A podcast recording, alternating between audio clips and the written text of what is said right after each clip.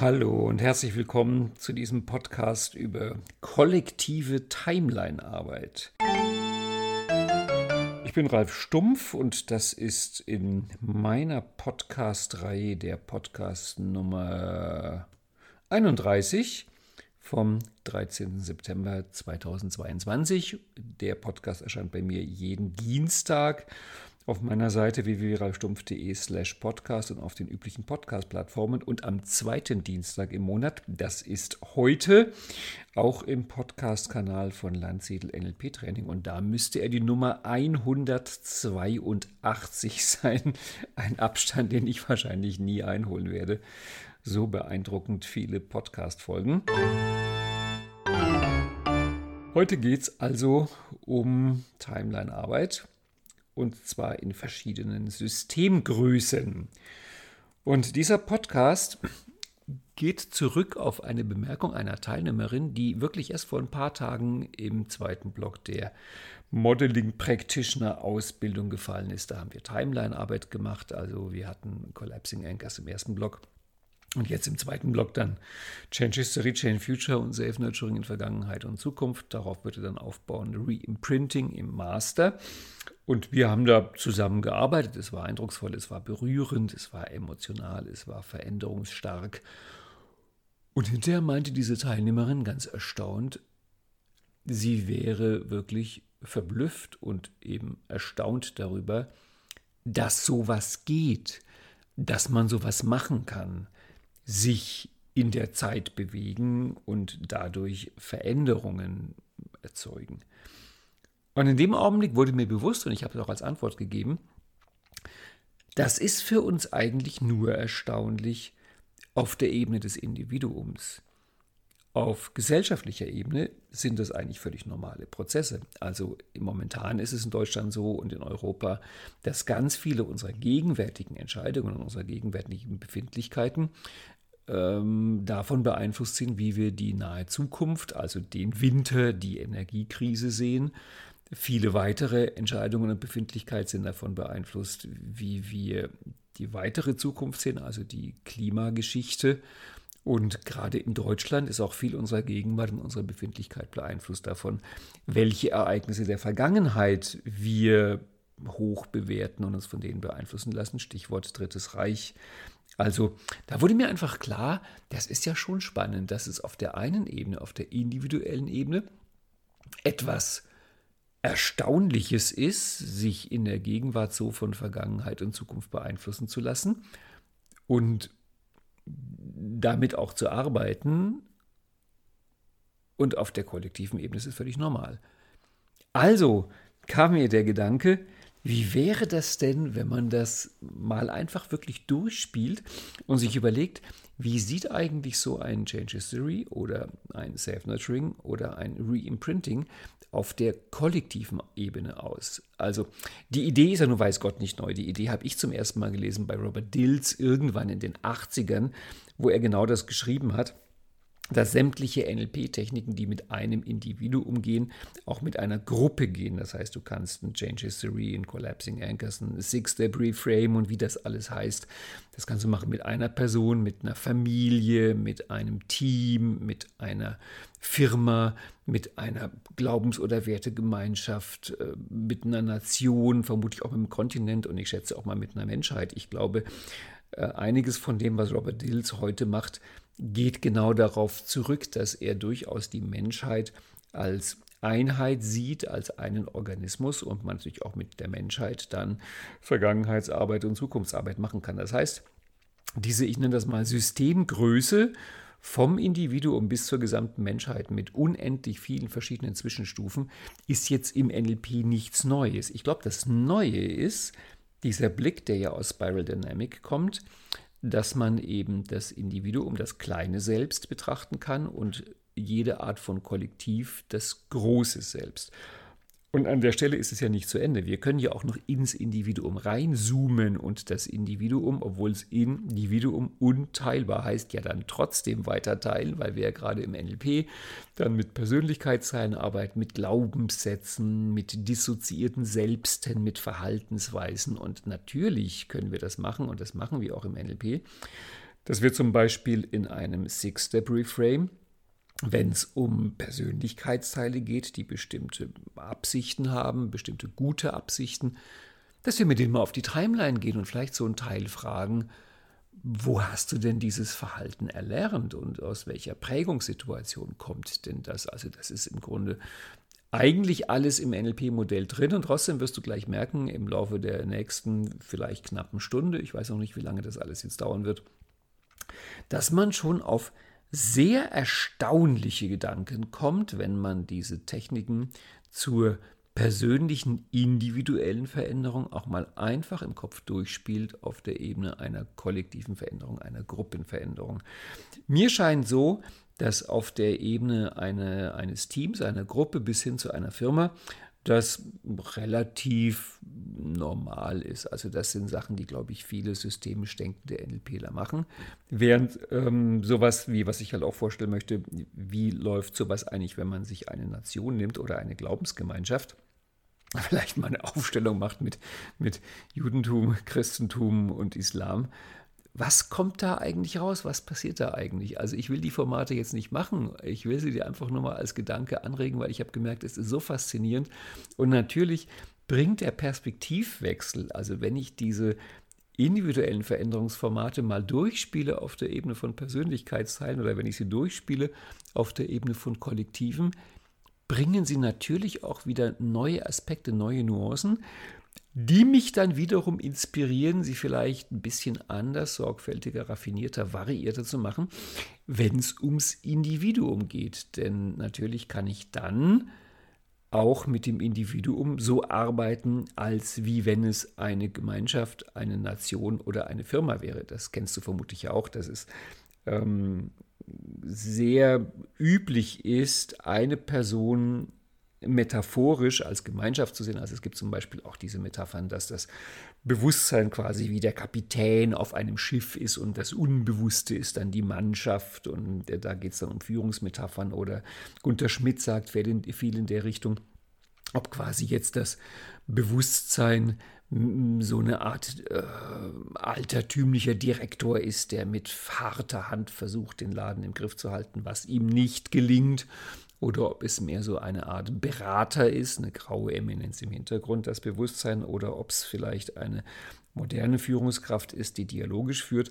Da ist es schon sehr spannend, auch mal sich von kollektiven Metaphern, von Gruppen und von systemischen Metaphern inspirieren zu lassen und das Individuum so anzusehen. Das heißt, heute, heute ist unser Abenteuerurlaub im NLP der folgende, dass es halt darum geht, bestimmte Formate, die ich dir gleich nochmal in Erinnerung rufen werde, durchzuspielen auf der Ebene Individuum, verschiedene Kollektive und Persönlichkeitsteile. Und da möchte ich einfach anfangen damit, dass ich diese klassischen NLP-Timeline-Veränderungsformate noch einmal ja, in Erinnerung rufe, wiederhole oder wenn du komplett NLP-Neuling bist, dann sie dir vielleicht zum ersten Mal vorstelle. Es beginnt mit dem Collapsing Anchors. Collapsing Anchors ist die Grundintervention im NLP. Wenn du meine Arbeit ein bisschen näher kennst und vielleicht andere Podcasts von mir gehört hast, Videos, da gibt es sehr, sehr viel von mir dazu, ähm, dann ist ja mein Beitrag zum NLP auch der, dass ich die Grammatik und das Vokabelheft oder das Wörterbuch des NLP definiere. Und die Grammatik ist nach meiner Meinung das Veränderungsmodell von Robert Dills. Das liest sich als Text, gegenwärtiger ändernswerter Zustand plus Ressource ist gleich künftiger erwünschter Zustand. Ich notiere das meistens so, dass ich erstmal so einen traurigen Smiley, also ein Frowny oder wie man das nennt, malt, dann ein Pluszeichen, ein Herzchen, ein Ist-Gleichzeichen und dann halt den glücklichen Smiley. Das heißt, wir haben Punkt A, den gegenwärtigen ändernswerten Zustand, und Punkt B, den künftigen erwünschten Zustand und die Ressource. Das sind die drei Elemente, mit denen wir arbeiten im NLP bei Veränderungstechniken. Und wenn es jetzt ins Formatdesign geht, ist halt wichtig Punkt A und Punkt B, die im NLP-Modell auf derselben logischen Ebene sein sollten, zu verankern, und zwar normalerweise auf demselben Anker, sodass am Ende der ehemalige Problemanker die Ressource auslöst und als zweiten wichtigen Anker die Ressource zu verankern, die klassisch nach Robert Dills eine Ebene höher kommt, was ab Ebene 5 auch ein bisschen lockerer zu sehen ist. Und dann geht es irgendwann an die berühmte Stelle der Veränderung. Und die Stelle der Veränderung ist da, wo die Ressource und der Punkt A, der gegenwärtige Änderungswertzustand, zusammenkommen und verschmelzen. Das ist das Collapsing Anchors. Und zwar so, dass die Ressource stärker ist. Deswegen kommt die halt gerne von einer logischen Ebene drüber und sich zu einer Einheit vernetzen. Jetzt kommt das Hebsche Gesetz, das weißt du ja. Neuronen, die vernetzt sind, feuern zusammen und Neuronen, die zusammen feuern, sind vernetzt. Das heißt, wenn ich schaffe, diesen Punkt A und die Ressource gleichzeitig auszulösen, gleichzeitig sozusagen im Arbeitsspeicher zu halten, dann vernetzen sich die. Und wenn die Ressource stärker ist, führt das halt am Ende dazu, dass das, was eh vorher das Problem ausgelöst hat, ab dann die Ressource auslöst und die Übung oder das Format ist damit durch. Und das nennt man halt im NLP Collapsing Anchors, weil es darum geht, sowohl den Punkt A, den gegenwärtigen Änderungswertenzustand zu verankern, als auch die Ressource zu verankern und dann diese beiden Anker ja, im Deutschen sagt man zu verschmelzen. Das finde ich auch ehrlich gesagt ein viel schöneres Wort als das Wort kollabieren, was im Deutschen doch vielleicht ein bisschen eine andere Bedeutung hat als im Amerikanischen.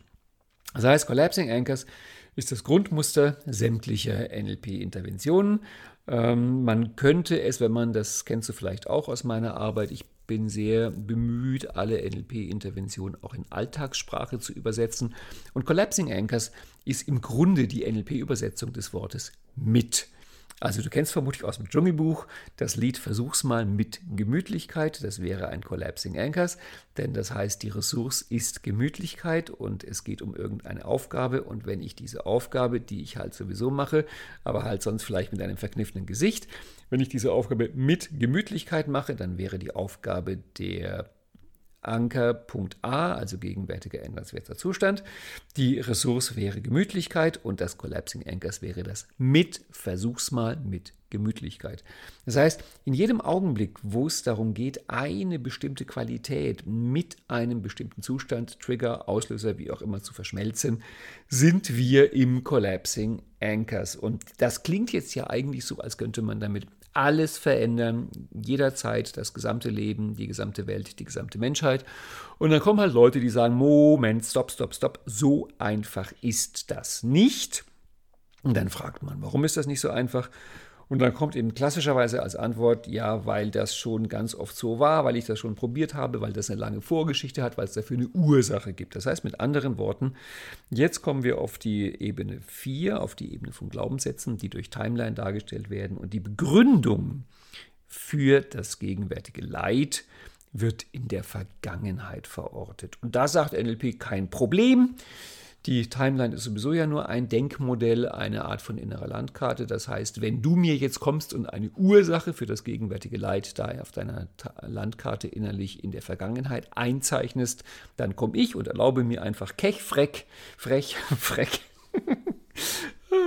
keck und frech, erlaube ich mir dann die Ressource auch in der Vergangenheit einzuzeichnen. Das heißt mit anderen Worten, jetzt ist nicht die Frage, ähm, was ist, wenn du es jetzt mit Gemütlichkeit probierst, sondern die Frage ist, wie wäre es jetzt, wenn du damals Gemütlichkeit gehabt hättest. Das heißt, ich verankere diese Ressource einfach in der Vergangenheit. An der Stelle, wo in der inneren Landkarte die Ursache eingemalt ist, das heißt, der Trigger in der Gegenwart aktiviert auf der inneren Landkarte eine, eine Verbindung, Hebsches Gesetz, klick, klick, klick, alles sind miteinander vernetzt und es geht wupp zurück zur Vergangenheit und dann leuchtet da die Ursache, das signifikante emotionale Ereignis. Und jetzt sind wir einfach so frei und tun genau an dieser Stelle die Ressource installieren, sodass dann das gegenwärtige, der gegenwärtige Trigger die Ursache aktiviert, dadurch automatisch die Ressource aktiviert und im als ob die Idee, wie wäre das denn gewesen, wenn ich das damals gehabt hätte und seitdem immer eingesetzt hätte. Und dann kommen wir in der Gegenwart an und es geht besser. Die Übersetzung von Change History in Alltagssprache ist die Formulierung, was hast du daraus gelernt? Change History ist im Grunde Lernen in NLP-Formulierung. Das ist die eine Möglichkeit. Die andere Möglichkeit ist, wenn jemand, dem du gerne einfach eine prächtige Ressource in die Gegenwart verankern wolltest, sagst, das geht nicht, das geht nicht, weil guck doch die Zukunft, das wird alles ganz schlimm, die Welt geht unter und was weiß ich. Also irgendwie ganz fürchterlich und außerdem habe ich in zwei Wochen einen Zahnarzttermin.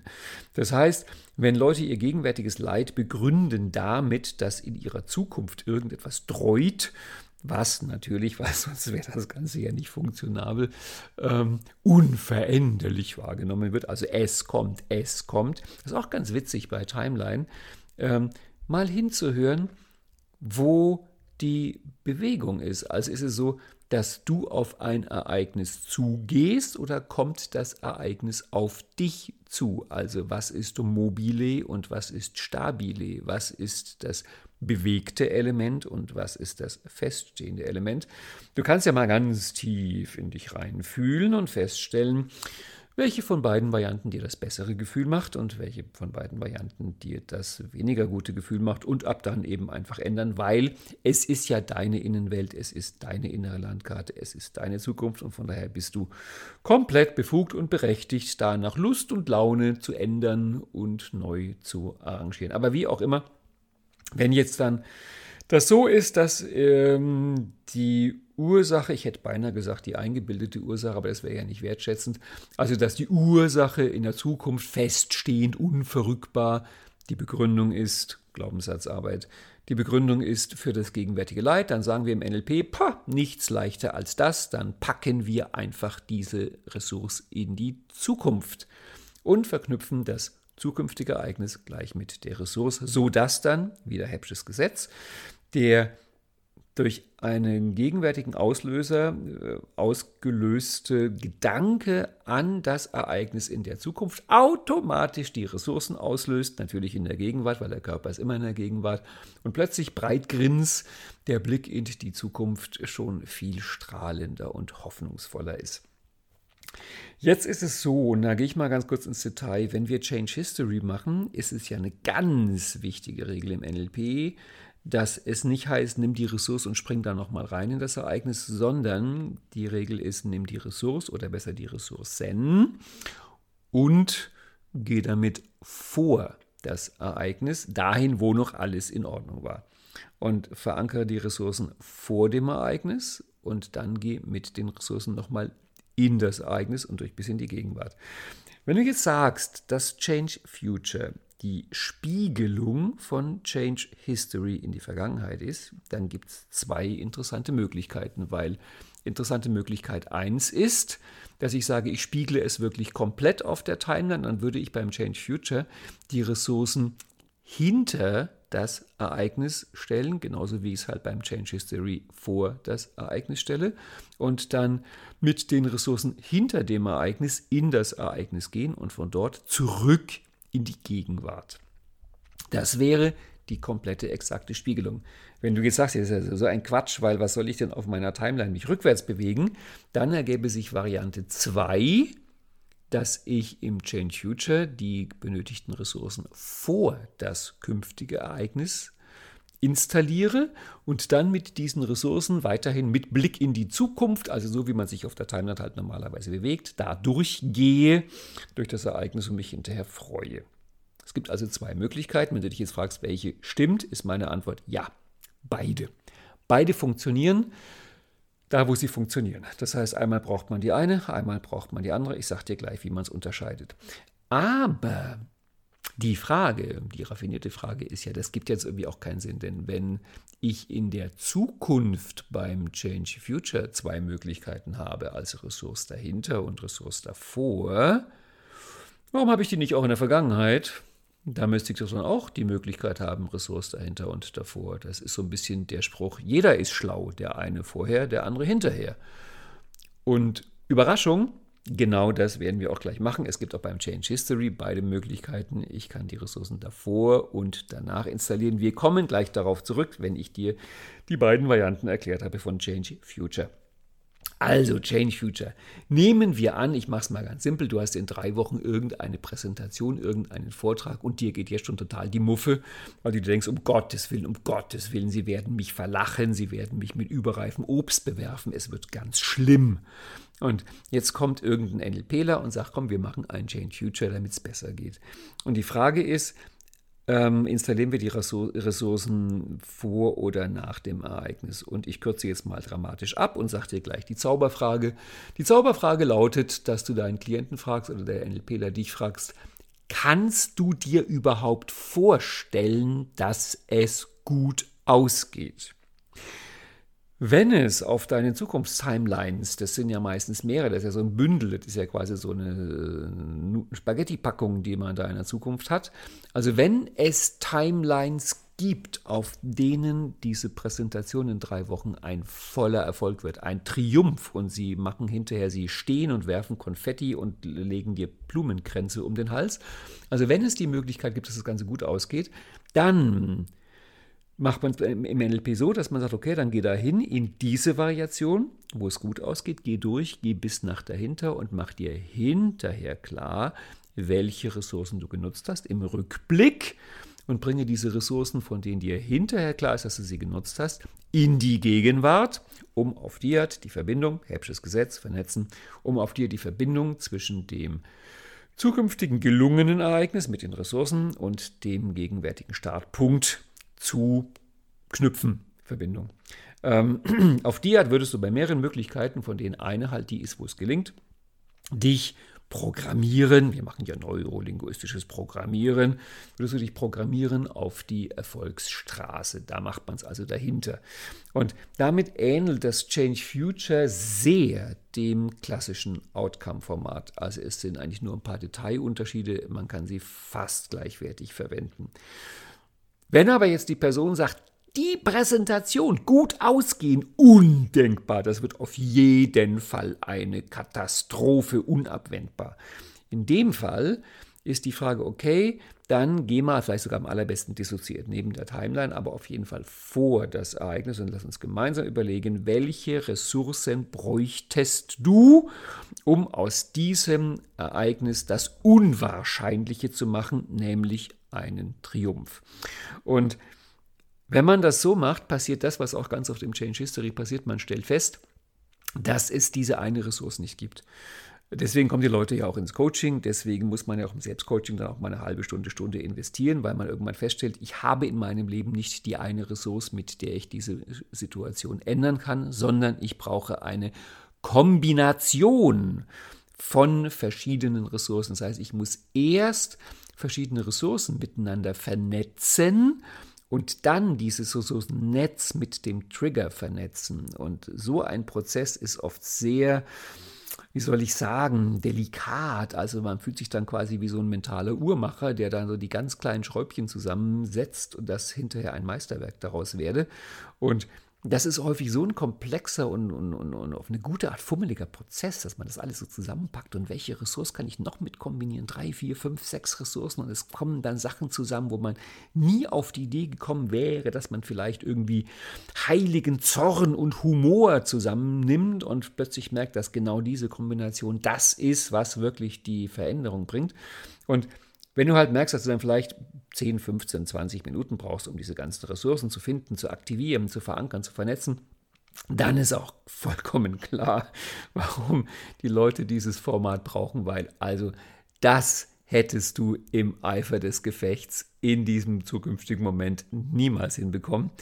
Da braucht man Vorbereitung. Und von daher ist Change Future in dem Fall einfach nur Vorbereitung.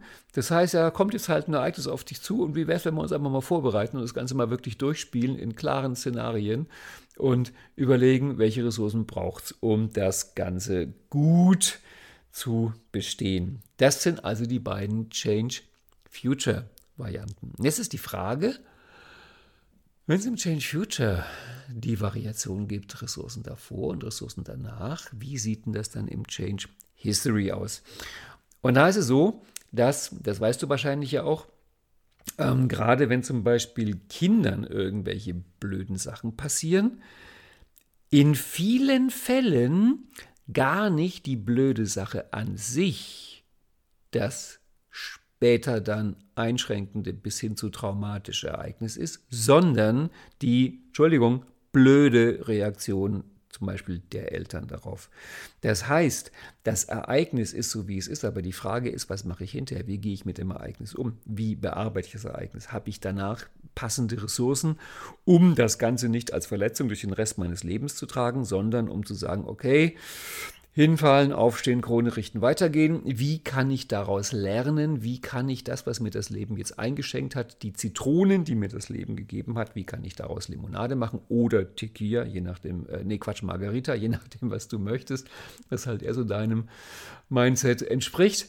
Und von daher ist das Change History mit den Ressourcen hinterher die Idee, okay, angenommen, das Ereignis wäre genauso beknackt abgelaufen, wie es abgelaufen ist damals. Aber Angenommen, du hättest sofort danach die passenden Ressourcen gehabt, um es auszuwerten, um aus dieser Erfahrung etwas Wertvolles rauszunehmen, um etwas daraus zu lernen, aus heutiger Sicht. Was hättest du damals schon lernen können und wie würde es dir heute gehen, wenn du das damals schon gelernt hättest? Okay, damit haben wir also ähm, erste Stufe, das ist die Stufe, die auf Ebene 3, also von 3 auf 2 arbeitet, Collapsing Anchors, arbeitet in der Gegenwart. Dann kommen wir auf die nächste Stufe, das ist die Arbeit von Ebene 4 auf Ebene 3, das ist Change History, Change Future, jetzt bereits in vier Variationen, je nachdem, ob ich Vergangenheit oder Zukunft mit reinnehme.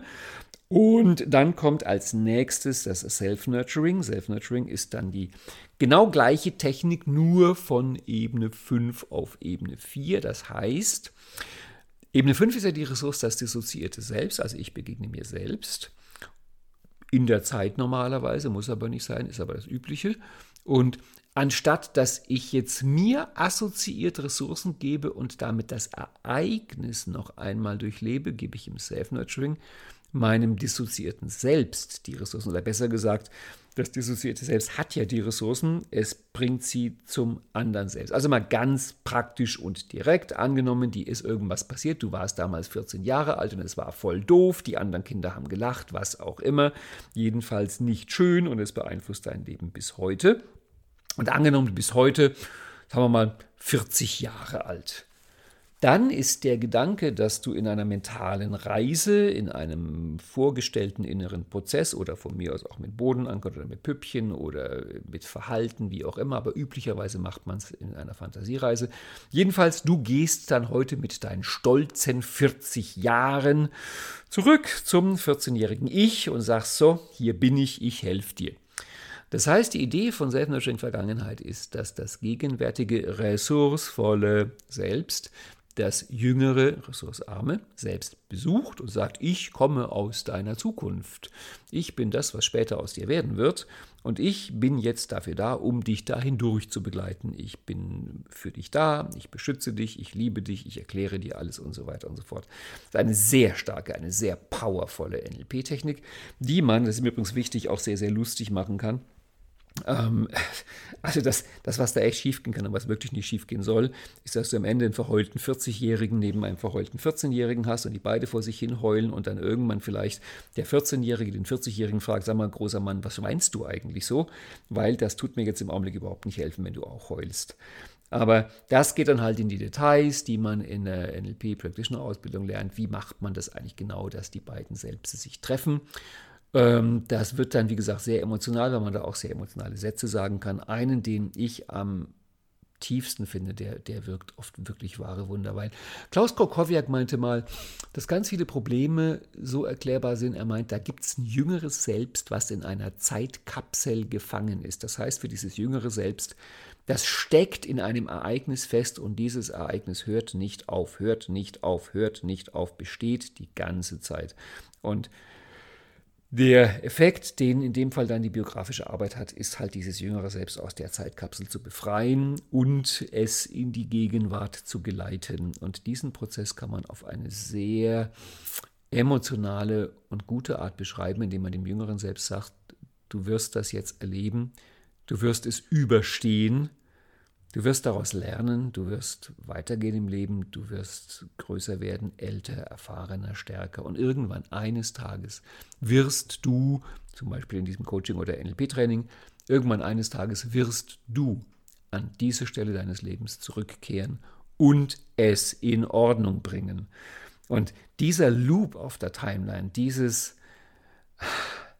wenn das jüngere Selbst versteht, dass dieses ältere Selbst, was ihm da gerade zu Hilfe kommt, dass es das ja selbst ist und dass es nur einfach eine gewisse Strecke auf der Timeline zurücklegen muss, um die notwendigen Ressourcen zu sammeln, die es braucht, um halt genau an diese Stelle zurückzukehren und das in Ordnung zu bringen. Das sind oft ganz, ganz berührende Augenblicke.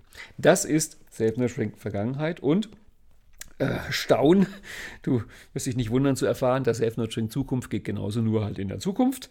Da ist es dann normalerweise allerdings so, dass wir uns ein ressourcevolles älteres Selbst nehmen, zum Beispiel ein, ein älteres Selbst, was bestimmte Erfahrungen bereits gemacht hat, was bestimmte Erfolge bereits erzielt hat und dann dieses ältere Selbst ähm, um Rat und Hilfe bitten zum gegenwärtigen Selbst also so als Orientierungspunkt, als Leuchtturm in der Zukunft. Diese Arbeit mit dem älteren Setz ist ja inzwischen wirklich komplett Alltag geworden. Also du findest ja kaum noch irgendwie ein Interview mit irgendeinem Promi, wo nicht auch die Frage vorkommt, was würden Sie heute im Nachhinein Ihrem jüngeren Selbst raten? Und von daher ist dieses, dass die Selbste sich über die Zeit begegnen, ähm, inzwischen eigentlich, ja, ich würde sagen, fast schon gemeingut. Ähm, das weiß jeder, wobei ich erinnere an die Bemerkung der Teilnehmerin aus dem Modeling Practitioner, die ja zu diesem Podcast führt. Ähm, davon, dass alle davon schon mal gehört haben, heißt noch nicht, dass es alle machen. Ich mache da mal eine Fußnote auf. Ähm, wenn du meine Arbeit ein bisschen näher kennst, Newsletter, Podcasts, Videos und alles das, was es von mir gibt, dann weißt du vermutlich auch, dass ich sehr gerne mit Geschichten, mit Storytelling und auch mit Filmen arbeite. Die Methode, die ich dafür entwickelt habe, heißt Storycode. Und ich bin ja der Meinung, dass es sich wirklich lohnt, gerade wenn du NLP machst und gerade wenn du als Coach arbeitest, dass du mit ganz wachem Blick beobachtest, was uns Hollywood eigentlich da so vorsetzt als Geschichten. Also vor allem das Mainstream-Kino. Weil Mainstream-Kino heißt, es handelt sich um Geschichten, ähm, bei denen Hollywood, und Hollywood ist ein Milliardenbusiness. Also es handelt sich um Geschichten, bei denen Hollywood davon ausgeht, dass diese Geschichten von Hunderten von Millionen Menschen auf der ganzen Welt verstanden werden. Denn warum sollten die einen Film machen, der unverständlich ist? Dann geht ja keiner ins Kino, dann verdienen sie kein Geld und am Ende geht es einfach ums Geld. Das heißt, wenn du dir Filme anguckst und welche Ideen darin ähm, dargestellt werden, bekommst du auch einen wichtigen und guten Hinweis, welche Gedanken sind Mainstream-tauglich und können von dir als Coach zum Beispiel im Coaching verwendet werden. Und also bahnbrechend war an der Stelle zum Beispiel Matrix, womit man die Idee von die Realität ist konstruiert den Leuten ganz einfach erklären konnte mit rote Pille, blaue Pille, soweit in der Art. Dann ein Film, den ich auch sehr gefeiert habe, ist der, der hieß im Original Inside Out, auf Deutsch Alles steht Kopf. Das ist dieser Pixar-Animationsfilm. Äh, wo man in den Kopf des kleinen Mädchens gucken kann, wo dann die Emotionen da alle an diesem Schaltpult sind und das Ganze innen drin machen. Äh, in diesem Film wird übrigens auf eine wunderschön kindgerechte, bildhafte Art, so dass es auch Erwachsenen Spaß macht, die Arbeitsweise deines Gehirns wirklich sehr akkurat dargestellt. Also da waren echt Profis, also auch Gehirnforscher, Neurowissenschaftler mit beteiligt und haben das also wirklich sehr schön dargestellt. Aber zurück zu den Timeline-Filmen. Also wenn du mal ein, zwei Generationen zurückgehst, also ich sage mal, meine Oma hätte die meisten von diesen Timeline-Filmen entweder nicht verstanden oder langweilig gefunden.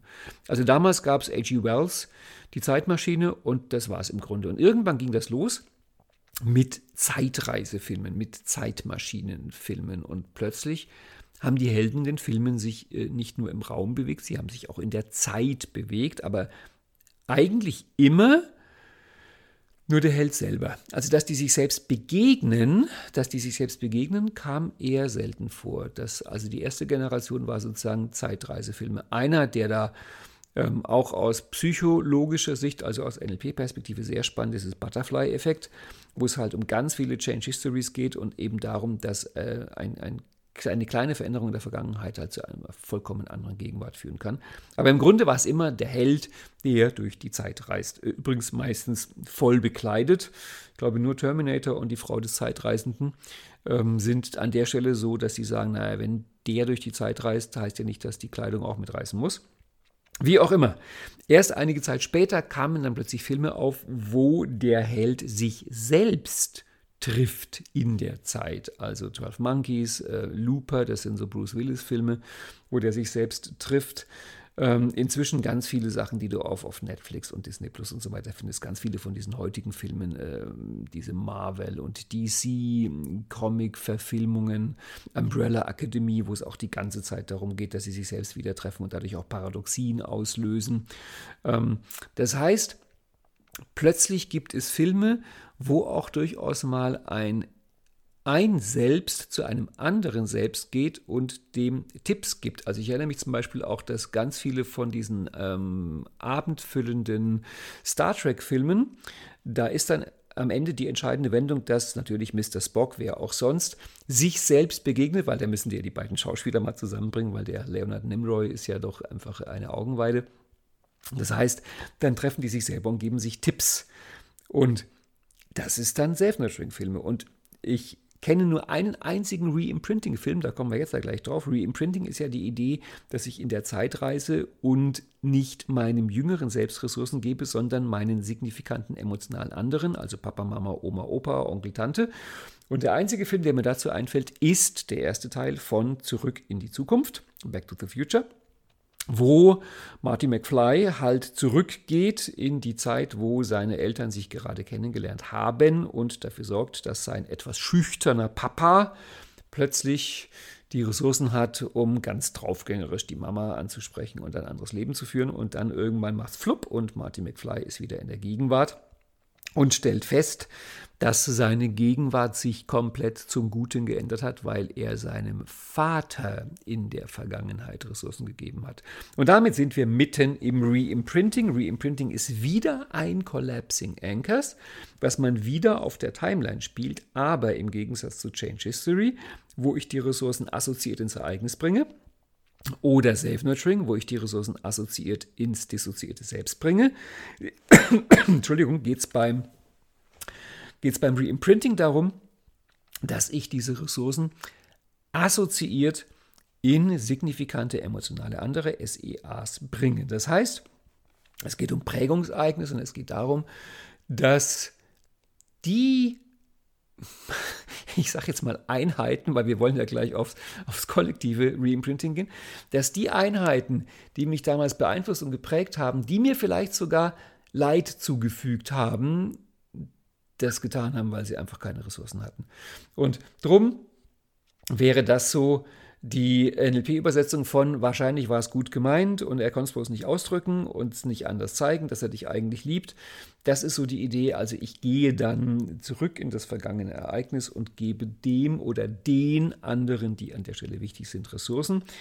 Erlebe dann das Ereignis erstmal aus deren Perspektive, denn bei Ebene 6 Arbeit ist der Positionswechsel immer die entscheidende, der entscheidende Spielzug. Ähm, und erlebe zum, zum Schluss dann die ressourcevolle Situation, das ressourcevolle Setting aus der Perspektive von mir selbst, also meistens aus dem jüngeren Selbst. Und das war es lange Zeit für mich, bis irgendwann eines Tages eine Teilnehmerin kam und mich anguckte und fragte, Ralf, kann ich eigentlich auch ein Reimprinting in der Zukunft machen? Und ich dachte mir, hä, wie, was? Reimprinting, Zukunft gibt doch irgendwie gar keinen Sinn. Dann hat sie mir ihre Geschichte erzählt und die hat mich sehr beeindruckt. Sie meinte, dass sie vor einiger Zeit mal ähm, schwanger war und eine Fehlgeburt hatte und der Arzt hat ihr dann gesagt, sollten Sie noch einmal schwanger werden, werden Sie und das Kind sterben. Also man merkt, der Arzt war hypnotisch sehr bewandert und in dem Augenblick, als diese Frau vor mir stand, das war eine Ausbildungsteilnehmerin und mir von diesem Reimprinting aus der Zukunft erzählte, war sie schwanger. Und natürlich deswegen so ein bisschen in Sorge. Und da meinte sie, ihre Idee wäre, dass sie einfach jetzt schon in die Situation geht der Geburt, weil es war ihr klar, das wird im Krankenhaus geschehen, es wird aufregend werden. Und dass sie jetzt schon in die Situation geht, wo sie das Kind zur Welt bringt und dass sie nicht nur sich und dem Kind Ressourcen gibt, sondern auch den Arzt, den Hebammen, den Schwestern oder halt eben einfach allen anderen beteiligten Personen und jetzt schon ein Bild aufbaut, dass alle an diesem Ereignis Beteiligten wirklich ressourcevoll sind. Also ich bekam beim Zuhören hier schon Tränen in die Augen. Die Frau hat heute drei gesunde Kinder äh, inzwischen alle zur Welt gebracht. Das heißt mit anderen Worten, die Geschichte geht gut aus. Es hat funktioniert und ich habe daraus gelernt, ah ja, also auch ein Reimprinting kann man in der Zukunft machen, indem man halt bei einem Ereignis, wo man sagt, da bin ich beteiligt und andere, ähm, Ressourcen installiert. Und damit sind wir durch. Das, was jetzt noch fehlt, nämlich das spirituelle äh, Reimprinting. Also Reimprinting ist ja die Idee, dass ich in das System gehe, in die signifikanten emotionalen anderen und von dort die Ressource gebe auf das Selbst. Ja, wenn ich jetzt ein Reimprinting noch eine Ebene höher setze und ich gehe von sieben auf sechs, dann müsste ich mich ja mit einer spirituellen Entität verbinden, Klammer auf, Gott, Klammer zu. Und aus der Perspektive dieser spirituellen Entität müsste ich ja dann einer Gruppe oder signifikanten emotionalen anderen Ressourcen geben, damit die sich, also dann klingt es ja eigentlich doch ganz einfach, ne? Also dann könntest du es ja eigentlich selbst machen.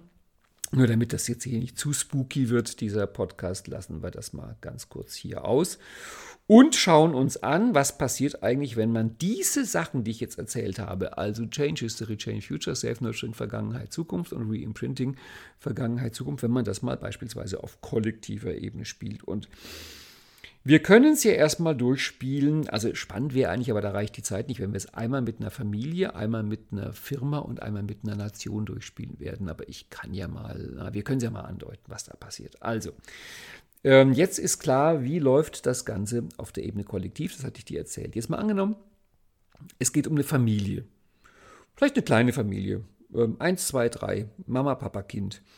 Und irgendwas ist in der Gegenwart komisch also murkelt und man hat das Gefühl, das ist ein verändernswerter, gegenwärtiger verändernswerter Zustand und wir können mal angucken, wie wir den lösen. Und dann fängt es an, ja Gott, wie das schon losging, wie wir uns schon kennengelernt haben, wie das schon alles gestartet ist. Und dann wäre der Gedanke, dass man auf der Familientimeline zurückgeht zum Gründungsmoment. Ist jetzt kein besseres Wort eingefallen, also da, wo es halt losgeht und überlegt, welche Ressourcen hätten wir damals am Beginn unserer Beziehung gebraucht? Welche Ressourcen hätten wir gebraucht, als das Kind dazu kam? Welche Ressourcen hätten wir in dem Augenblick gebraucht, um die Sache ganz anders zu machen? Und oh, wenn wir diese Ressourcen gehabt hätten, wie hätten wir es dann angepackt? Was hätten wir dann gelernt? Was hätten wir dann heute für Erfahrungen? Wie wird es uns heute gehen? Ey, wow! Und dadurch lernt man, schau, schau. Das heißt, diese Ressourcen, die mir damals so gut getan hätten, die brauche ich heute die kann ich heute aktivieren und dann mit Blick auf die Vergangenheit diese Ressourcen gut einsetzen. ja, machen wir ein Häkchen dran, funktioniert. Okay, Plan B.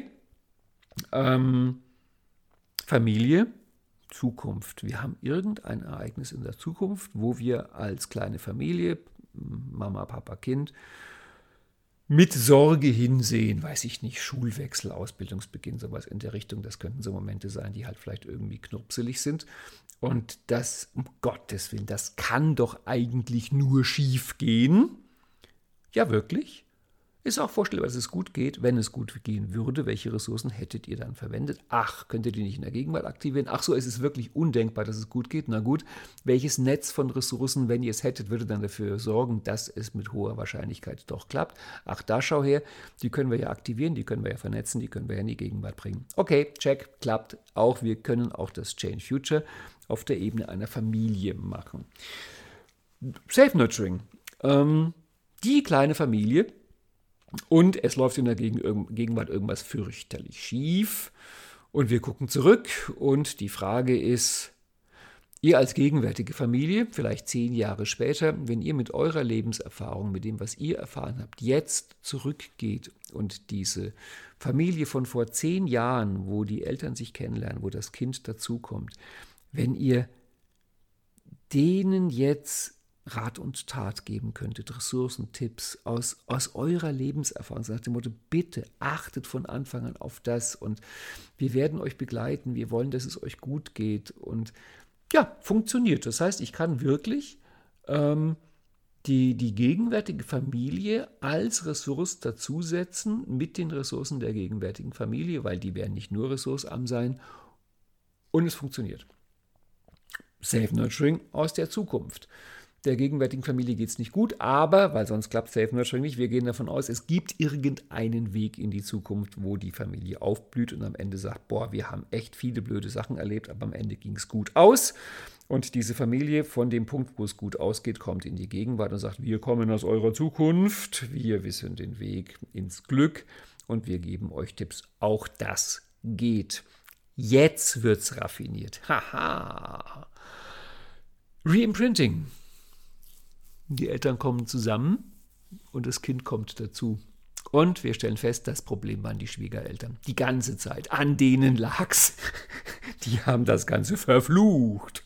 Also wir machen ein Reimprinting und gehen in das vielleicht größere System, in eine andere Familie, in die Herkunftsfamilie und sagen, ja, die Herkunftsfamilie wollte nicht die neue Familie und so weiter und so fort. Also ist die Frage, dieses System, zum Beispiel der äh, Eltern, Schwiegereltern, was braucht das für Ressourcen, um der neuen Familie alles Gute zu wünschen, um ihren guten Start zu geben und so weiter und so fort. Also du merkst, das läuft glatt durch wie geschnitten Brot. Das ist ganz wunderbar. Und dasselbe geht natürlich auch in der Zukunft. Auch da wäre denkbar zu sagen, ähm, wenn da irgendwie ein schwieriger Augenblick kommt, mal angenommen, ich bleibe mal dabei, irgendeine so Einschulung, dann kann ich schon mal in das System Schule gehen und sagen, Schule ist auch ein System.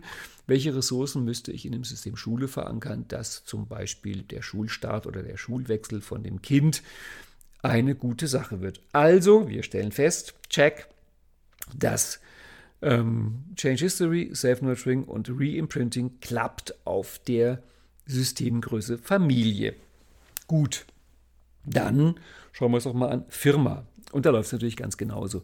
Also ähm, eine Firma kannst du wirklich ja als ein Wesen betrachten, als ein Individuum, was also auch einen Geburtstag hat. Wobei ich muss dazu sagen, eine der nettesten Anekdoten meines, meiner Karriere als Business Coach und Business Trainer ähm, ist bei einer Firma gewesen, die ich jetzt nicht nenne. Es ist eine altehrwürdige Bank gewesen.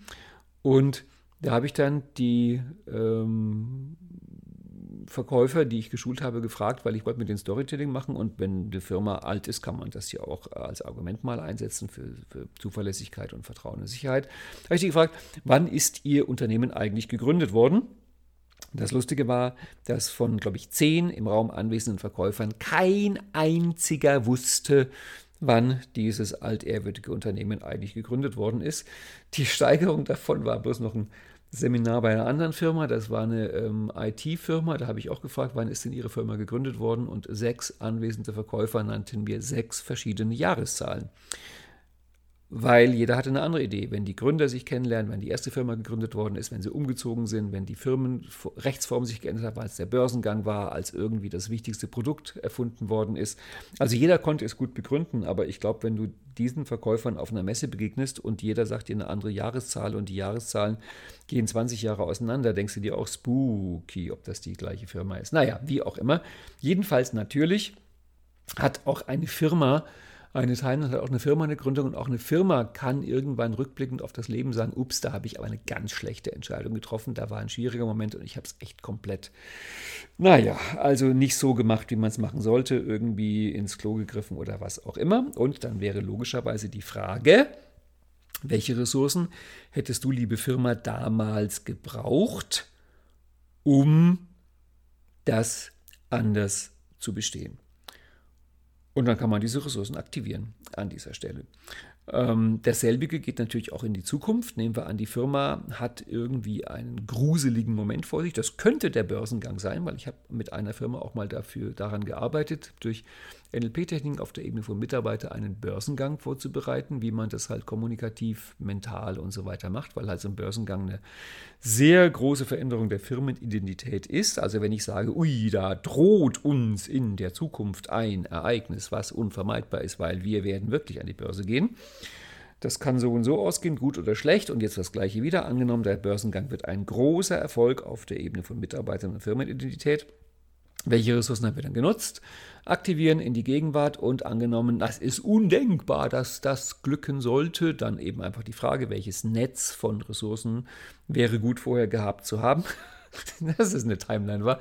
Wäre gut vorher gehabt zu haben, aber du glaube ich, du, du weißt, was ich damit sagen will und aktivieren und rein und gib ihm. Also Check funktioniert auch.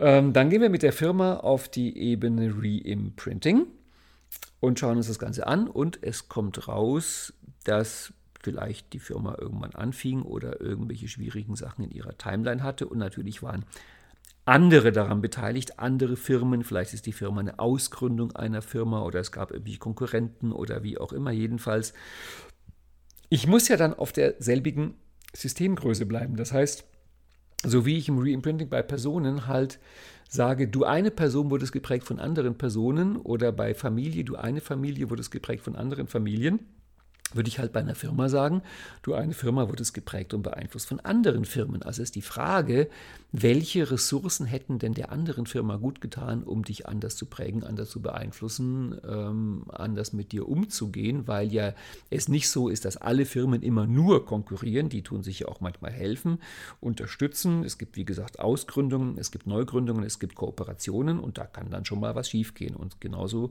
wie ein Mensch zwei Eltern hat, kann auch durchaus mal sein, dass es eine Firma gibt, die auch zwei Firmeneltern hat oder in dem Fall auch drei oder vier, dass halt sich mehrere Firmen zusammentun und was Neues gründen und dabei kann was schiefgehen. Und dann wäre das Reimprinting den ähm, Systemen am Anfang, die den Einfluss hatten, eben die Ressourcen zu geben. Welche Ressource hätte die Firma, die Firma, die Firma gebraucht, um den Start anders zu gestalten.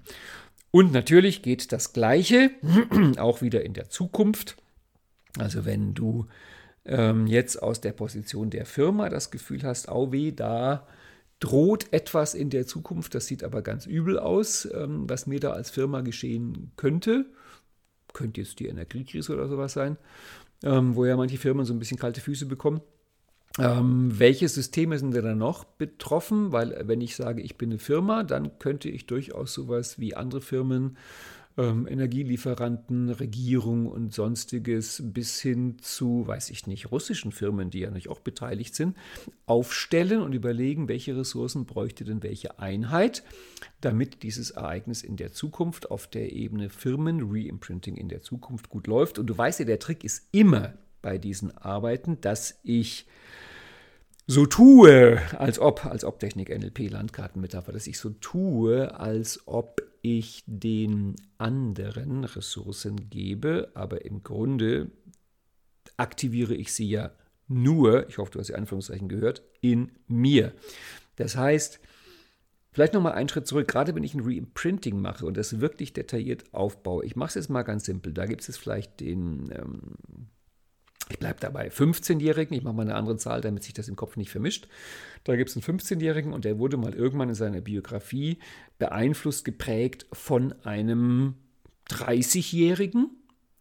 Und die Prägung des 30-Jährigen auf den 15-Jährigen war halt nicht so doll, weswegen es irgendwelche Schwierigkeiten in der Gegenwart gibt. Und jetzt sagen wir mal, dass die Person, die das Reimprinting gerade macht, 50-jährig ist. So haben wir also jetzt drei Personen im Spiel. Wir haben das 15-jährige jüngere Selbst, was eine Prägung abbekommt. Wir haben einen 30-jährigen signifikanten emotional anderen, der prägt.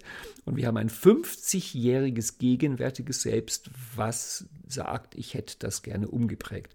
Jetzt ist ja die Idee, dass das 50-jährige gegenwärtige Selbst dem 30-jährigen prägenden, signifikanten, emotional anderen in der vergangenen Situation Ressourcen gibt. Und das ist halt erstaunlich, dass gerade beim Reimprinting es so ist, dass ganz oft die Leute die Situation dann wieder aufrufen und bearbeiten, wenn sie älter sind als die anderen normalerweise Erwachsenen, die damals prägend wirkten. Das heißt, dass dann der 50-Jährige sich den 30-Jährigen anguckt und feststellt, das ist ja ein junger Mensch, der mit der Situation möglicherweise komplett überfordert ist und überhaupt nicht ein- und ausweist und um Gottes Willen, und dann wendet man sich an den 30-Jährigen und sagt, du, ich helfe dir dass du diese Situation mit dem 15-Jährigen irgendwie besser bestehst. Das heißt, die Ressourcen, kommen dann aus dem 50-jährigen 50 Gegenwarts-Ich und fließen innerhalb der Landkarte, innerhalb der Imagination, innerhalb der einen Person. Wir arbeiten nicht wirklich mit den signifikanten emotionalen anderen, wir arbeiten mit dem inneren Abbild der signifikanten emotionalen anderen. Also die Ressourcen fließen dann von dem 50-jährigen Gegenwarts-Ich ähm, gedacht in das 30-jährige, in, in, die 30-jährige hm, Abbildung des Prägenden und von dort in das 15-jährige jüngere Selbst und dadurch wieder zurück in die Gegenwart. Es ist quasi ein Überbande spielen. Und drum mal angenommen, irgendeine Firma in der Gegenwart würde irgendeiner anderen Firma, Regierung oder Energielieferanten in einem Zukunfts-Free Imprinting Ressourcen geben, dann würde das ja bedeuten, ich gebe dem Ressourcen, die ich in mir aktivieren kann, die also in mir vorhanden sind, an die ich vielleicht nur nie gedacht hätte, dass ich sie in dem Augenblick einsetzen könnte. Das ist ja der Trick dabei. Ich komme in dieser Übung auf Ressourcen, wo ich sage, ja stimmt, im Grunde habe ich die Ressource, ja warum setze ich die nicht ein? Und dann gebe ich die in Gedanken dem anderen und dadurch kommen die zu mir zurück und fließen wieder in die Gegenwart. Fertig. Dann war das der Durchgang. Jetzt kommt noch der letzte Durchgang. Das ist auf der Ebene Nation. Und da können wir uns mal die drei Ereignisse nehmen oder lass uns mal zwei in der Vergangenheit und zwei in der Zukunft nehmen. Also in der deutschen Timeline würde ich mal sagen, ist Drittes Reich, Zweiter Weltkrieg auf jeden Fall ein Ereignis, was stark prägend wirkt und wir können ja noch dazu nehmen die Wiedervereinigung. Das ist auch in der deutschen Biografie natürlich ein wichtiger Augenblick. Und Zukunft, wie wäre es mit ähm, Energiekrise jetzt diesen Winter und Klimakatastrophe 20, 30 Jahre in der Zukunft? Da kommen wir aber auch dann schon in eine, in eine Systemgröße, die über Deutschland hinausgeht. Ähm, Jetzt ist die Frage, gerade bei Drittes Reich, welchen Punkt wollen wir nehmen? Wollen wir nehmen Beginn des Dritten Reichs, Beginn Zweiter Weltkrieg, im Zweiten Weltkrieg, Ende Zweiten Weltkrieg? Das ist alles ganz schwierig. Ich schlage vor, wir nehmen Gründung der Bundesrepublik 1948, 49, um einfach irgendein Ereignis zu haben. Dann würde ein Change History mit der Entität, mit der Einheit, mit der Systemgröße Deutschland bedeuten, dass wir zurückgucken und sagen, ja, also das ist jetzt hier in der Gegenwart schon alles irgendwie nett, aber es gibt ja hier auch das eine oder andere oder viele Probleme mit dem, wie wir hier gerade das Deutschsein betrachten und was wir hier tun und was wir uns hier in der Gegenwart eingebrockt haben. Also, wir gehen mal zurück nach 1948, 49. Glaube ich, Chiemsee war das irgendwie, auf der Chiemsee-Insel, wo die das Grundgesetz geschrieben haben. Ähm, Parlamentarischer Rat und all diese Sachen. Und überlegen, ähm, welche Ressourcen hätten wir damals eigentlich gerne noch gehabt aus heutiger Sicht? Also was wäre schön gewesen an Ressourcen auf Ebene 4, 5 und 6, die uns gut getan hätten, und ich nehme jetzt extra überhaupt gar kein Beispiel, um deiner Fantasie freien Raum zu lassen, wo wir sagen, wenn wir, wenn wir damals diese Ressourcen, die wir vielleicht später entwickelt haben oder heute haben, wenn wir diese Ressourcen damals gehabt hätten, Hätten wir anders starten können? Hätten wir vielleicht auch aus dem, das wäre dann in dem Fall ein Change History mit Ressourcenpunkt dahinter, hätten wir auch aus dem Krieg und dem Dritten Reich vielleicht gleich andere oder schneller wichtige Sachen lernen können und hätten einen anderen Weg hinter uns gebracht und wären in einer anderen Gegenwart und das wäre natürlich besser. Ach so, und dann sind das die Ressourcen. Ja, dann aktivieren wir die doch einfach jetzt. Und dasselbe natürlich auch bei 1989. Deutsche Geschichte Wiedervereinigung, kann man auch sagen, ja, war gut, war aber auch irgendwie sehr trubelig, war sehr hektisch, war sehr aufregend. Im Nachhinein gesehen, hm, hätte man besser machen können. Was haben wir denn daraus gelernt? Ach, besser wäre es, wir hätten es so und so gemacht. Change History wieder zurück und überlegen, angenommen, wir hätten die Situation, wir hätten nochmal die Möglichkeit, das Ganze zu machen. Wie hätten wir es denn machen können? Welche Ressourcen hätten wir gebraucht? Ach, schau, das sind die Ressourcen, stimmt, die fehlen uns heute auch, aber wir haben sie, wir könnten sie aktivieren, wir aktivieren sie, wir geben sie zurück und es kommt eine andere Gegenwart raus. Lass mich noch mal eine Fußnote machen, weil ich sage hier dauernd wir, wir, wir, wir, wir. Und ähm, so glücklich ich wäre, wenn dieser Podcast 80 Millionen Hörer findet, bin ich doch realist genug, um zu sagen, wahrscheinlich sind es nur 40 Millionen.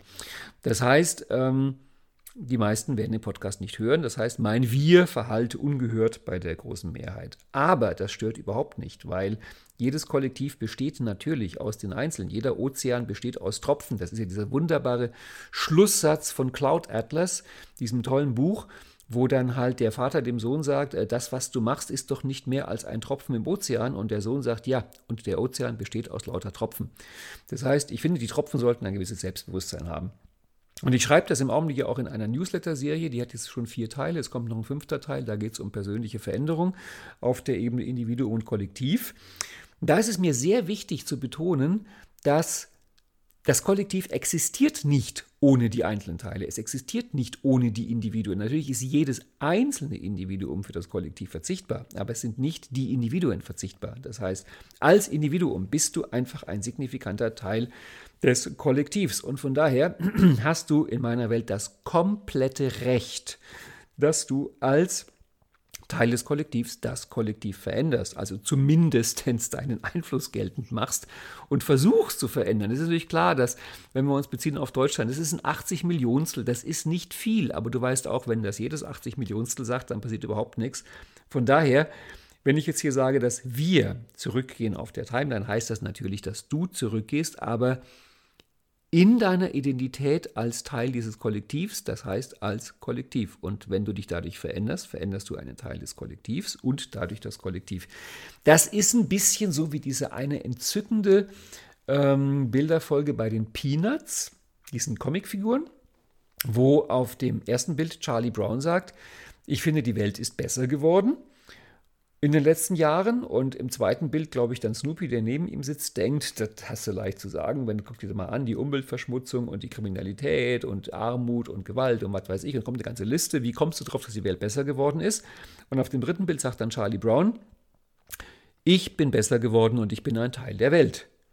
Und das finde ich großartig.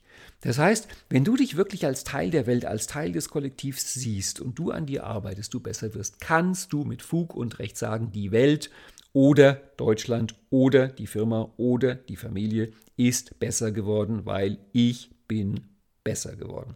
Gut, wir wollten Change History als Change Future machen in der Zukunft und wir gehen erstmal auf den Winter. Winter is coming, wissen alle ähm, Game of Thrones Fans ähm, und überlegen, ei, das ist eine blöde Situation. Möglichkeit 1, ist es denkbar, dass dieser Winter gut ausgeht? Ja, das ist durchaus denkbar. Da gibt es auch ganz offizielle Szenarien, dass das hinterher alles glimpflich ausgeht. Dann gehen wir an den Punkt und überlegen rückblickend, zum Beispiel Sommer 2023, alles ist schön, alles ist gut, alles ist wunderbar. Welche Ressourcen haben wir eingesetzt? Aktivieren, zurückstrahlen in die Gegenwart, in der Gegenwart verankern und mit diesen Ressourcen, die letztendlich zum Erfolg geführt haben, den Weg dorthin beschreiten. Plan B, das gut ausgehen, niemals undenkbar, das gibt mit Sicherheit die Katastrophe. Also gehen wir auf den Punkt vor Winter dieses Jahres, also ein paar Wochen nur in die Zukunft und überlegen, okay, mit welcher Kombination von Ressourcen, mit welchem Ressourcennetz könnten wir es machen, dass das gut ausgeht. Und es kann auch hier sein, dass wir Ressourcen kombinieren müssen. Ich habe vorhin das Beispiel gebracht, Humor und heiliger Zorn, dass wir Ressourcen kombinieren müssen, wo man sagt, da wäre ich ja nie drauf gekommen, gerade die Ressourcen miteinander zu kombinieren. Aber siehe da, es funktioniert. Also aktivieren, vernetzen, Ressourcennetz und damit rein. Und, au, das sieht gut aus. Damit könnte man die Situation gut bestehen, also in der Gegenwart verankern und damit frohgemut in die Zukunft. Das war Change History, Change Future auf der Ebene der Nation. Nächstes Kapitel, Self-Nurturing auf der Ebene der Nation. Deutschland von 2022. Wenn du jetzt gehen könntest zum Deutschland des Jahres 1949, was würdest du diesem Land raten? Oder von mir aus auch gerne, was würdest du der sich frisch gründenden DDR raten? Das ist ja genauso gut denkbar. Also wie würde die heutige Einheit, die heutige gedachte Einheit mit dem heutigen Wissen zurückgehen und sagen, liebes jüngeres nationales Selbst, ich hätte da einige Ideen, was du machen könntest, um das Ganze wesentlich besser zu bestehen. Aber das Wichtigste ist, ich bin bei dir, ich stehe zu dir, ich bin an deiner Seite, ich liebe dich, ich schätze dich wert, ich bin für dich da. Das würde bedeuten, weil wir sind auf der Ebene selbst, Selbstakzeptanz, Selbstannahme, Selbstliebe und Selbstwert, dass das heutige nationale Selbst, das vergangene nationale Selbst vor 50, 60, 70, 80 Jahren annimmt, akzeptiert, wertschätzt, liebt. Und du hörst schon, um Gottes Willen, undenkbar. Aber das ist meine Frage, warum eigentlich? Denn wir haben es ja gerade gedacht, also denkbar ist es. Ob es machbar ist, ob es erlaubt ist, ob es angemessen ist, das lege ich gerne in, deine Entscheidungs-, in deinen Entscheidungsraum. Ich will hier nur sagen, das kommt halt raus, wenn man das Format Self-Nurturing mal auf nationaler Ebene zurückspielt. Und dasselbe könnte man natürlich auch machen bei der äh, Wiedervereinigung. Dass man auch sagt, auch wenn da einiges schief und krumm läuft und du vielleicht hättest einiges besser machen können, es läuft so, wie es läuft. Ich stelle mich an deine Seite, ich begleite dich dadurch, ich liebe, achte und ehre dich, ich wertschätze dich, ich verzeihe dir deine Fehler, ich bin dir dankbar, dass du es überhaupt wagst. Und von daher frohgemut, ich bin bei dir. Tu's. Wenn man in die Zukunft geht, ist es dasselbe. Da gibt es zum Beispiel von Gunther Schmidt eine sehr schöne Übung, Vertrag mit dem Zukunft selbst heißt das. Und Gunther Schmidt hat ähm, erklärt, dass viele Menschen Entscheidungen in der Gegenwart ungern treffen, weil sie Angst haben, ui, was mache ich, wenn die Entscheidung schief geht? Und sie fürchten sich schon jetzt davor, dass dann ein Zukunft selbst sie abkanzelt. Also dass das Zukunft selbst ihm, ihm böse ist. Du Depp, was hast du dich damals falsch entschieden? Du hast mein Leben versaut. Und so kannst du keine Entscheidung in der Gegenwart treffen. Und deswegen hat Gunther Schmidt eine Übung entwickelt, Vertrag mit dem Zukunft selbst, die so aussieht, dass das zukünftige Selbst dem gegenwärtigen Selbst, was vor der Entscheidung steht, sagt, ich bitte dich, triff die Entscheidung, geh den Weg, wage es, stürz dich ins Abenteuer und ich verspreche dir, egal wie es ausgehen wird, ich werde an deiner Seite stehen, ich bin dir loyal, ich stehe zu dir, ich liebe dich, ich achte dich, ich respektiere dich, ich schätze dich wert. Und ich werde dir, wenn es sein muss, auch verzeihen. Von daher, komm zu mir. Und das gleiche könnte natürlich auch ein Zukunftsdeutschland ähm, im Sommer 2023 oder wenn wir uns jetzt das Klimathema angucken, vielleicht in 30, 40, 50 Jahren, könnte dieses Zukunftsdeutschland bei dem es gut ausgegangen ist. Das ist immer wichtig bei Self-Nurturing. Wir brauchen immer die Variante, wo es gut ausgegangen ist. Wenn die nicht denkbar ist, müssen wir ins Reimprinting gehen. Aber es sind ja Varianten denkbar, sowohl bei Energie als auch bei Klima, wo es gut ausgeht. Und dann ist halt die Frage, welche Entscheidungen müsste man jetzt treffen, um dahin zu kommen. Die Entscheidungen können auch schiefgehen. Also könnte das Zukunft selbst dem gegenwärtigen Selbst sagen, auf nationaler Ebene, trau dich, wag es, komm, nimm das Risiko in Kauf, egal wie es ausgeht. Ich stehe zu dir, ich liebe dich, ich achte dich. Das war Self-Nurturing Vergangenheit und Zukunft. Jetzt bleibt noch Reimprinting. Aber jetzt wird es ja völlig abgefahren. Das heißt, jetzt müssten wir überlegen, welche Ressourcen im Nachhinein braucht zum Beispiel Amerika, Russland, ähm, England und Frankreich. Das ist doch ein verrückter Gedanke. Eine Aufstellung zu machen mit Nationen bei der Gründung Deutschlands und der DDR. Und wie könnten die das hinbekommen? Welche Ressourcen bräuchten die, damit es ein besserer Start wird? Die gleichen Mitspieler, fällt mir jetzt übrigens wirklich zum ersten Mal auf, spielen ja auch eine Rolle 1989, weil das sind auch wieder Deutschland, Deutschland, USA, Sowjetunion, Frankreich und England. Und auch da könnte man überlegen aus heutiger Sicht, wenn man sagt, ja, das meiste war gut, aber einiges war gar nicht so gut und es sind ein paar komische Sachen da entstanden. Wie könnte man das im Nachhinein ressourcevoller machen? Also welche Ressourcen könnte das heutige Deutschland dem damaligen England oder dem damaligen, der damaligen Sowjetunion geben, damit die mit dem damaligen Deutschland anders umgehen und imstande sind, ihre gute Absicht, ihre Werte, ihre Liebe, ihre Wertschätzung auszudrücken? Wow, das ist ein verrückter Gedanke, wa? wenn man sich das mal so überlegt. Aber warum nicht? Das gleiche gilt auch bei 1989. Und dasselbe natürlich gilt für die Zukunft. Wir haben ja schon gesagt, da könnte man Richtung Klima, äh, nee, äh, stopp, erst Richtung Energiethema gehen. Also da spielt natürlich ganz stark auch wieder Amerika und Russland eine Rolle, aber auch viele andere europäische Länder. Man muss sie nicht alle nehmen, nur die signifikanten wichtigen. Und auch dazu überlegen, welche Ressourcen brauchen die, damit wir alle gemeinsam mit Fokus Deutschland das Ganze gut überstehen? Und solltest du dann sogar noch Lust haben, das Ganze zu machen mit dem Thema Klima, dann ist natürlich klar, da müssen wir global denken. Dann muss also auch China mit rein und dann muss Afrika mit rein und dann muss äh, Indien mit rein und Südamerika mit rein. Jetzt kriegen wir eine richtig große globale Aufstellung, was ja also ein wirklich abgefahrenes Format ist. Aber warum eigentlich nicht? Und die Frage ist, welche Ressourcen brauchten die alle, alle Mitspieler aus heutiger Perspektive, damit wir diesen zukünftigen Moment uh, gut bestehen können. Und an der Stelle denken wir uns, ui, da gehen wir vielleicht doch gleich lieber auf das Reimprinting von Ebene 7 nach 6 und nehmen die Position der göttlichen Entität ein, des Lebens an sich und der allumfassenden Liebe und kommen damit fast schon nach Spiral Dynamic Türkis was doch eigentlich ein schöner Abschluss dieses Podcasts ist, der jetzt am Ende ein bisschen sehr in den Himmel aufgestiegen ist. Ähm, ja, wir hätten es noch machen können mit Persönlichkeitsteilen, aber ich glaube, das kannst du selbst übertragen. Ich gucke auf die Uhr und ich stelle fest, wir haben schon ziemlich viel gemacht. Also ich fand es spannend, ich hoffe, du fandest es auch spannend. Ich finde, man kommt auf echt verrückte Gedanken, wenn man sich überlegt, äh, mit den NLP Grundannahmen, es gibt keine schlechten Menschen, es gibt nur schlechte Zustände. Hinter jedem Verhalten steht eine positive Absicht. Menschen treffen immer die beste Wahl unter allen von ihnen sichtbaren Möglichkeiten. NLP kommt ja aus dieser humanistischen Weltsicht, wo man davon ausgeht, es ist Gutes in dir. Du kennst den Satz aus, aus Krieg der Sterne, wo Luke immer über seinen Papa Darth Vader Anakin Skywalker sagt, es ist immer noch Gutes in ihm.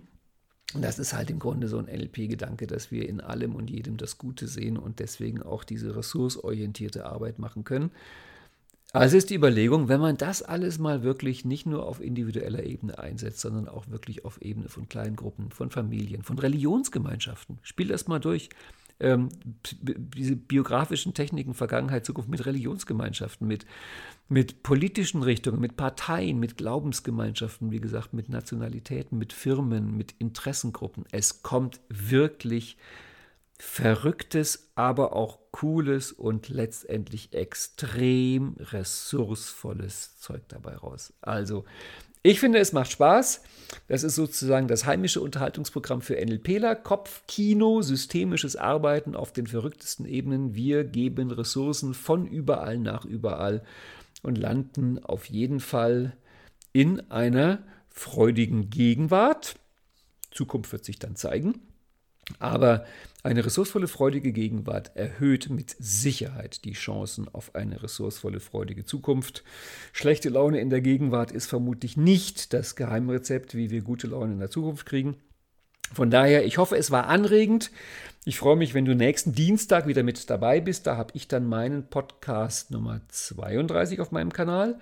Und ähm, Landsiedel Podcast ist dann Nummer 183 mit irgendeinem sicher spannenden Thema, was ich nicht kenne. Und ich bin dann wieder am zweiten Dienstag im Oktober hier auf dem Landsiedel-Kanal und mache zwischendurch Newsletter, Webinare, den Wochengruß aus der Jablonski-Straße. Also es ist kein Ende des Contents abzusehen. Da gibt es immer wieder neue spannende Sachen, weil du merkst, eine einzige Bemerkung einer Teilnehmerin im Modeling Practitioner führt dazu, dass die Ideen sprudeln und ein ganzer Podcast daraus entsteht, mit dem du jetzt hoffentlich viel Freude hast. Und damit verabschiede ich dich und wünsche eine wunderbare Vergangenheit, eine traumhafte Gegenwart und eine goldene Zukunft. Tschüss.